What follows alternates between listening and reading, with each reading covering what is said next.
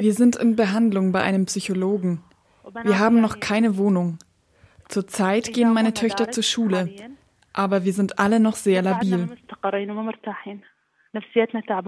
Saman Gate hat noch nicht verkraftet, was ihrem Mann passiert ist. Ein gutes Jahr ist es her, als Hussam Fadl in einer Unterkunft für Geflüchtete von Polizeibeamten erschossen wurde. Sein Tod kam wie aus dem Nichts für die junge Familie. Erst wenige Monate waren sie in der Unterkunft in Berlin-Moabit. Hier in Deutschland suchten sie, was es im Irak für sie nicht gab. Ein sicheres Leben.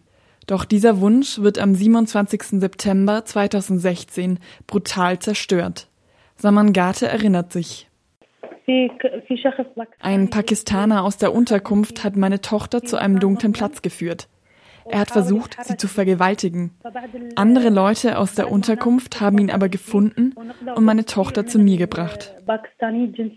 Den Täter bringen sie zu den Wachleuten in der Unterkunft. Die rufen die Polizei. Kurz darauf kommen Dutzende Polizeibeamtinnen. Sie bringen den Täter in ein Polizeiauto draußen vor der Unterkunft. Hussam Fadl erfährt erst jetzt von der Tat. Er ist aufgeregt und läuft auf das Polizeiauto zu. Was dann genau passiert? Dazu gibt es verschiedene Aussagen.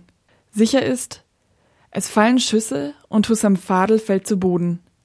Er stirbt noch am selben Abend in einem Berliner Krankenhaus.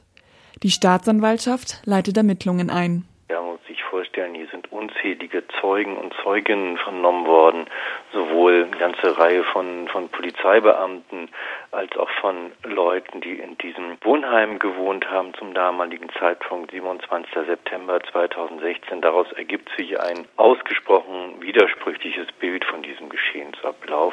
Anwalt Urlich von Klenkgräf hat in dem Fall zusammen mit einer Kollegin die Nebenklage übernommen. Er hat Einsicht in die Akten der Staatsanwaltschaft zu dem Fall. Die Berichte der Augenzeuginnen ergeben kein einheitliches Bild. Trotzdem erhebt die Staatsanwaltschaft keine Anklage gegen die Beamten, die Hussam Fadel erschossen haben. Das Verfahren wird Ende Mai 2017 eingestellt. Anwalt Uli von Klangriff kritisiert diese Entscheidung scharf. Staatsanwaltschaft argumentiert damit, dass sie einen Sachverhalt zugrunde legen, wonach die schießenden Polizeibeamten in Notwehr gehandelt haben sollen.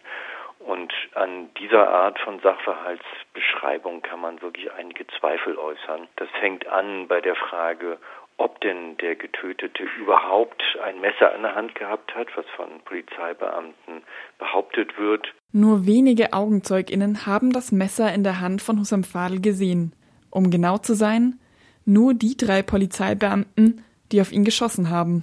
Was sonderbar ist, ist, dass verschiedene Polizeibeamte, und zwar genau die, in deren Richtung der später Getötete dann gelaufen ist, die ihn also frontal von vorne haben kommen sehen, dass die nichts von einem Messer gesehen haben, dass die gesagt haben, der kam auf uns zu, wir stellten uns so hin, schon um ihn aufzuhalten, und plötzlich hörten wir Schüsse und sinngemäß haben die noch gesagt, was ist denn jetzt los? Sind die wahnsinnig geworden zu schießen? Das Messer, das Hussam Fadel angeblich in der Hand gehalten hat, taucht zwar am selben Abend in der Unterkunft noch auf.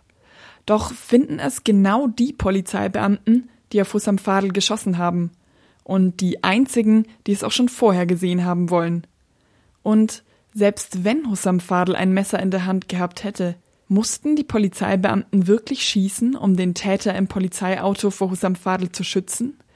Unklar ist nämlich auch, ob das Auto schon geschlossen war, als Hussam Fadl darauf zuläuft. Wir gehen davon aus, dass der Mann, der wegen Vorwurfs Vergewaltigung da festgenommen worden ist an dem Tag, dass der sich bereits auf einem Polizeiauto befunden hat und dass auch hinter ihm schon die Türen geschlossen waren. Die Staatsanwaltschaft unterstellt im Moment einen Sachverhalt, wonach der gerade dabei war, auf dieses Polizeifahrzeug verbracht zu werden, dass die Tür noch offen gestanden habe. Da muss man auch sagen, gibt es ausgesprochen widersprüchliche Aussagen. Das ist kein einheitliches Bild, was sich da zeigt. Wir gehen nach Auswertung der Akten davon aus, dass sehr viel mehr dafür spricht, dass die Türen bereits geschlossen gewesen sind. Die Witwe Samangate ist erschüttert. Sie kann nicht verstehen, dass die Mörder ihres Mannes nicht bestraft werden. Ich will, dass die Verbrecher zur Rechenschaft gezogen werden. Und wir wollen, dass sich die Stadt für uns interessiert. Meine Töchter und ich sind noch im Heim. Niemand von den großen Verantwortlichen ist zu uns gekommen. Wo ist die Menschlichkeit? Die Stadt Berlin hat Samangate wenig geholfen. Unterstützung bekam sie aber von mehreren NGOs aus Berlin. Unter anderem wandte sie sich an die Berliner Organisationen Reach Out. Reach Out ist eine Beratungsstelle für Opfer und rechtsextremer, rassistischer und antisemitischer Gewalt. Zusammen mit dem Berliner Flüchtlingsrat und der Kampagne für Opfer rassistischer Polizeigewalt gründete Reach Out ist ein Bündnis, um die Familie von Hussam Fadel zu unterstützen. Dieses Bündnis Gerechtigkeit für Hussam Fadel möchte nicht hinnehmen, dass die Staatsanwaltschaft die Ermittlungen eingestellt hat.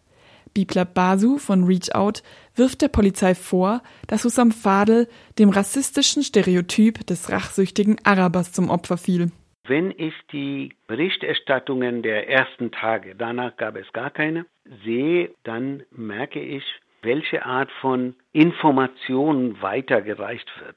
Ein in der Hand mit einem Messer bewaffneter Araber rennt zu einem Täter, um ihn zu verletzen. So ungefähr diese Tenor passt zu der Vorstellung bei nicht nur allgemeiner Bevölkerung, auch bei vielen Polizeibeamten, dass die denken, naja, Araber haben ja nun mal immer ein Messer dabei und die sind rachsüchtig, die Tochter wurde missbraucht, also es ist glaubwürdig. Deswegen denke ich, das politische Bild, das die verbreiten, ist sehr leicht zu verdauen und da bedienen sie diese Klischee, um sich reinzuwaschen. Neben Klageanwalt Urlicht von Klingriff musste über rassistische Motive der Beamte nicht spekulieren. Für ihn zeigt der Fall aber, dass im deutschen Justizsystem grundlegend etwas falsch läuft. Wir wissen ja alle, dass Verurteilungen von Polizeibeamten so ähnlich sind wie ein Sechser im Lotto. Das gibt es ja eigentlich kaum. Auch bei derartigen Tötungsgeschichten kommt es ja praktisch nie zu Verurteilungen. Wir müssen feststellen, dass die Statistik da ein absolut eindeutiges Bild zeigt. Selbst bei der zugespitzten Sachverhalten, wo wir Anwälte davon ausgehen müssten, im Normalfall, wenn die Beschuldigten nicht Polizeibeamten wären, würde hier umstandslos eine Anklageerhebung erfolgen und überwiegend es dann auch zu Verurteilung kommen, gibt es einfach in Verfahren gegen Polizeibeamte andere Spielregeln. Ulrich von Klingräf und seine Kollegin wollen weiter dafür kämpfen, dass der Tod von Hussam Fadel noch zur Anklage kommt. Besonders wahrscheinlich ist das aber nicht. Trotzdem wollen die Anwältinnen und das Solidaritätsbündnis weitermachen. Sie wollen politischen Druck aufbauen, den Fall in die Medien bringen, wenn nötig bis vor den Europäischen Gerichtshof für Menschenrechte ziehen, damit es irgendwann heißt Gerechtigkeit für Hussam Fadel. Ich sage zur Stadt, wo seid ihr? Wo sind die Verantwortlichen? Warum sind sie nicht zu uns gekommen? Kommen Sie zu meinen Töchtern und entschuldigen Sie sich.